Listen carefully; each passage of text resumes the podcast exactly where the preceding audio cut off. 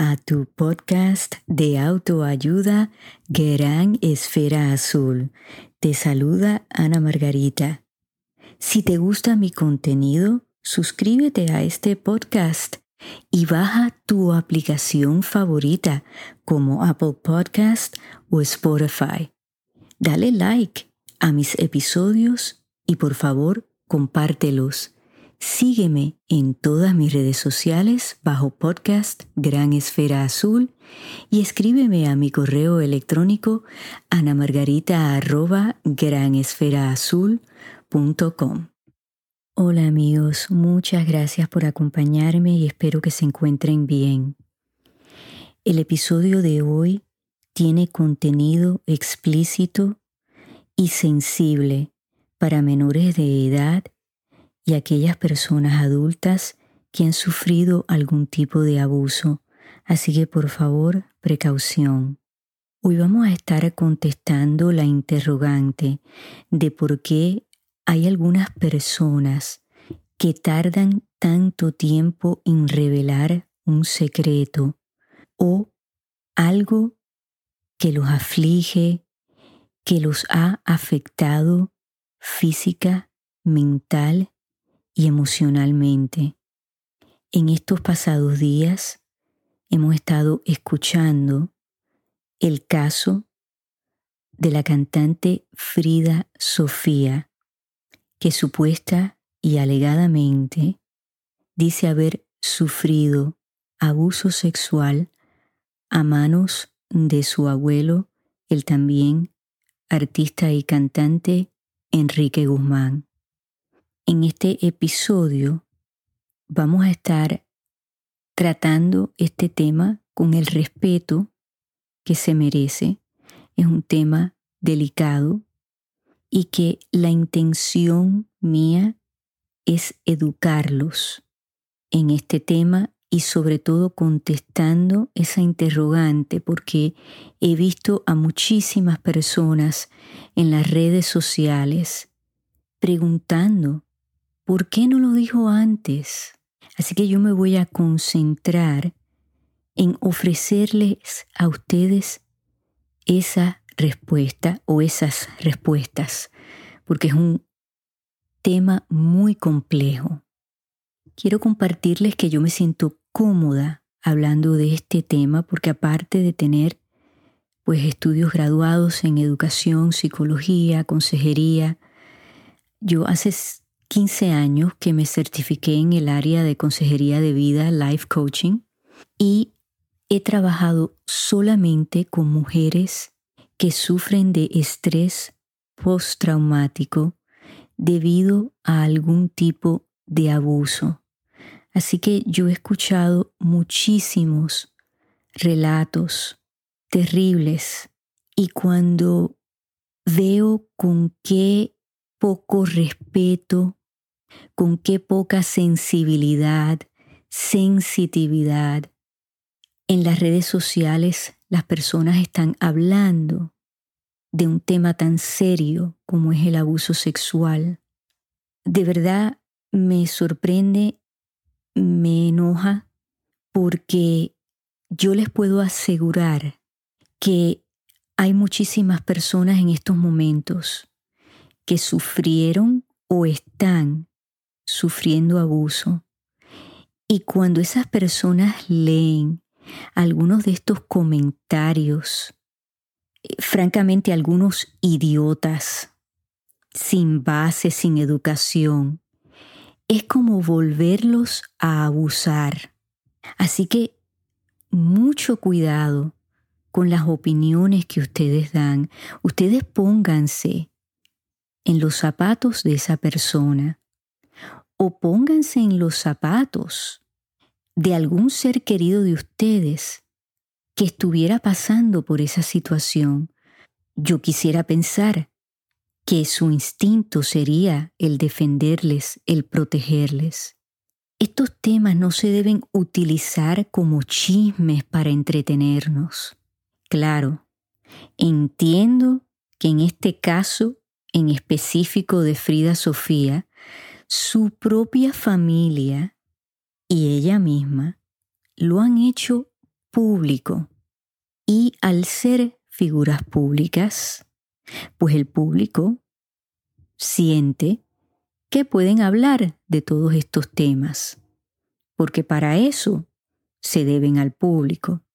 Ellos han sido inconsistentes en sus comportamientos. Tienen un historial de adicciones como drogas, alcoholismo.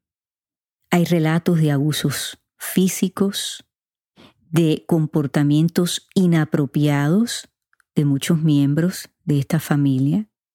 Así que yo entiendo que son cosas que se podrían considerar interesantes, ¿no?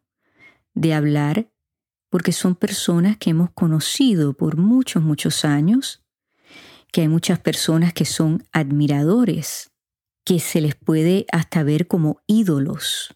Y es muy difícil, ¿verdad? Cuando de momento nosotros tenemos a alguien en un pedestal y sale toda esta cloaca y tambalea a esa persona o la tumba de ese pedestal. Y algunos de nosotros empezamos a inventar excusas o a decir eso no puede ser, no es posible, porque sentimos que conocemos a estas personas. Pero vamos a hablar con la verdad. Ni ustedes ni yo en realidad conocemos a ninguno de estos personajes envueltos en esta historia. Cuando las puertas de una casa se cierran, es un mundo allá adentro y ninguno de nosotros tenemos una ventana a ese mundo.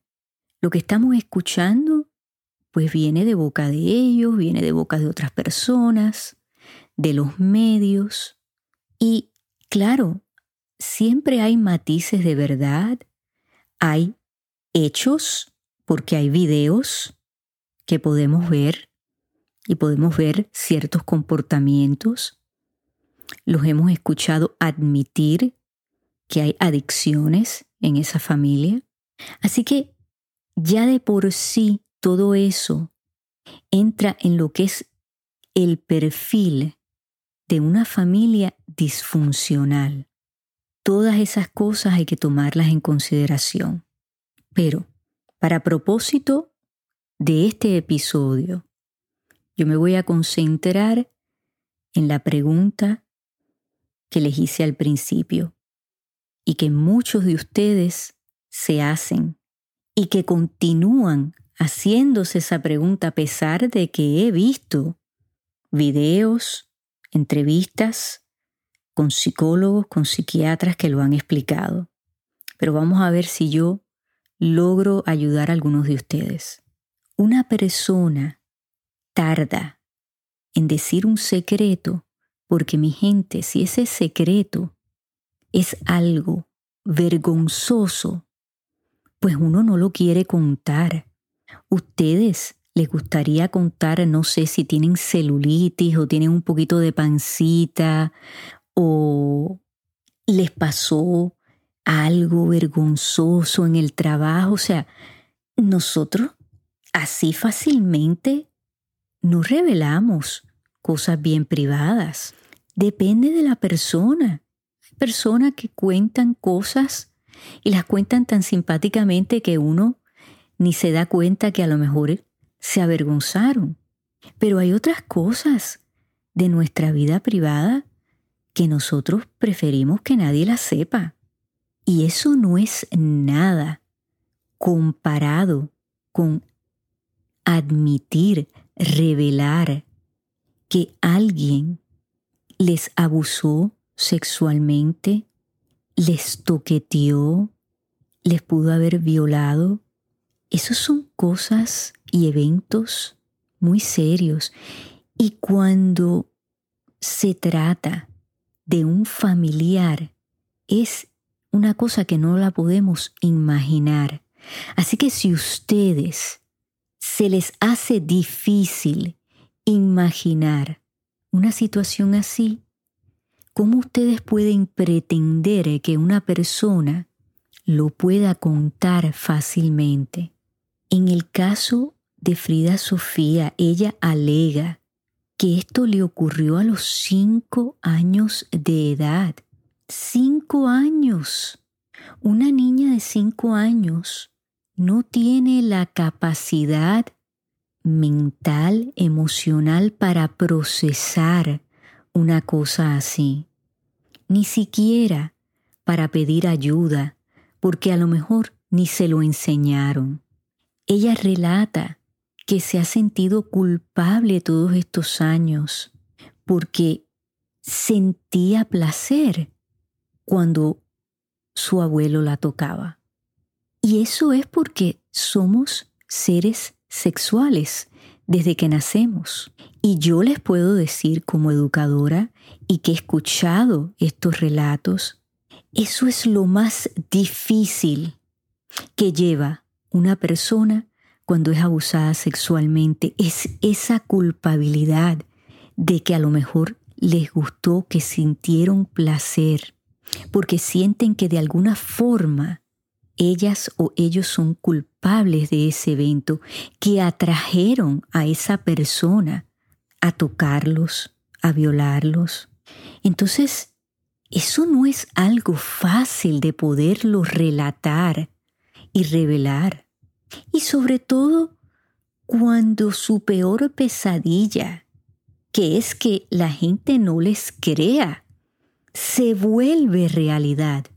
Por eso, muchos de ellos no lo cuentan, jamás. Yo tengo clientas que su familia, su esposo, sus hijos, no lo saben. Yo tengo una clienta que hace 13 años me llama todas las semanas y lo voy a relatar porque le pedí permiso sin mencionar su nombre ni de dónde es porque yo respeto su privacidad. Pero le hablé de este caso y ella me dijo, cuenta mi historia. Ella fue abusada por su papá de los tres años a los doce años.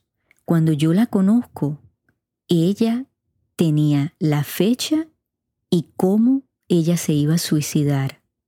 Yo le pedí que me diera seis meses para poderla ayudar, sin entrar en muchos detalles porque es una historia larga y complicada.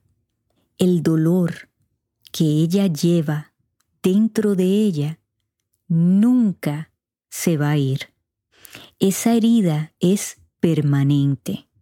Y psiquiatras, psicólogos, consejeros, incluyéndome a mí, que la han visto, no hemos podido borrar ese dolor de su vida.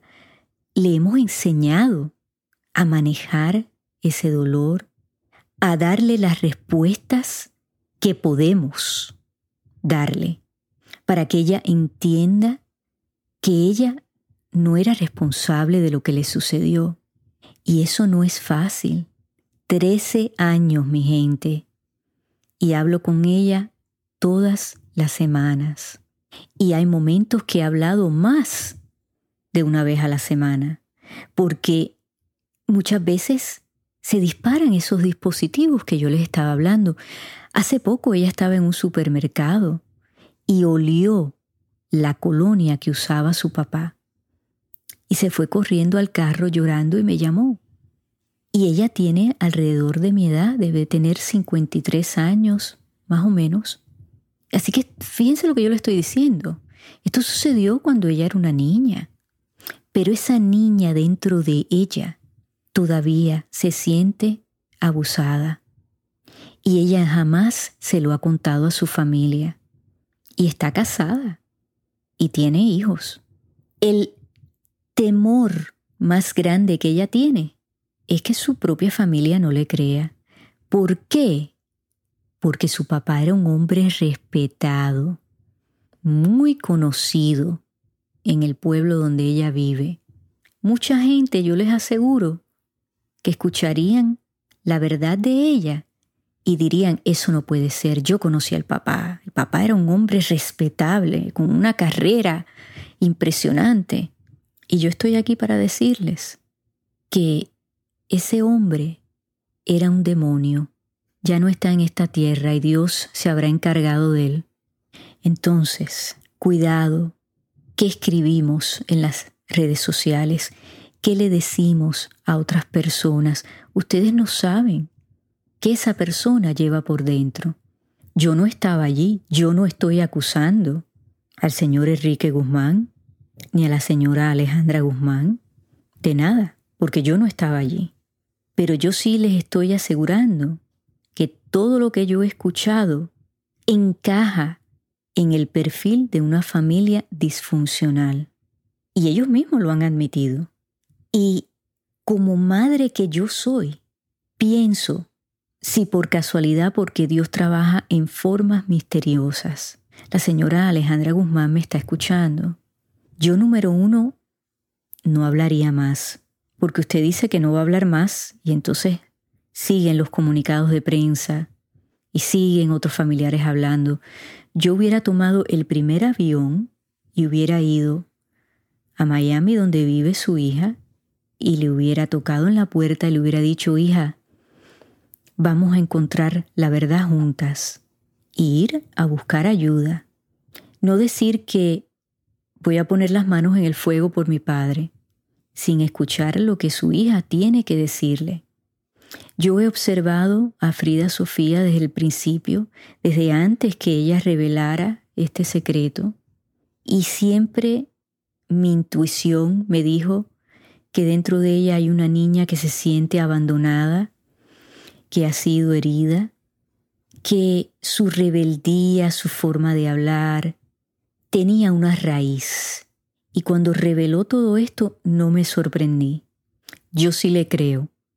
Esa es mi opinión. Y en el caso de que ella haya inventado esto, pues eso es un síntoma de algo también muy serio.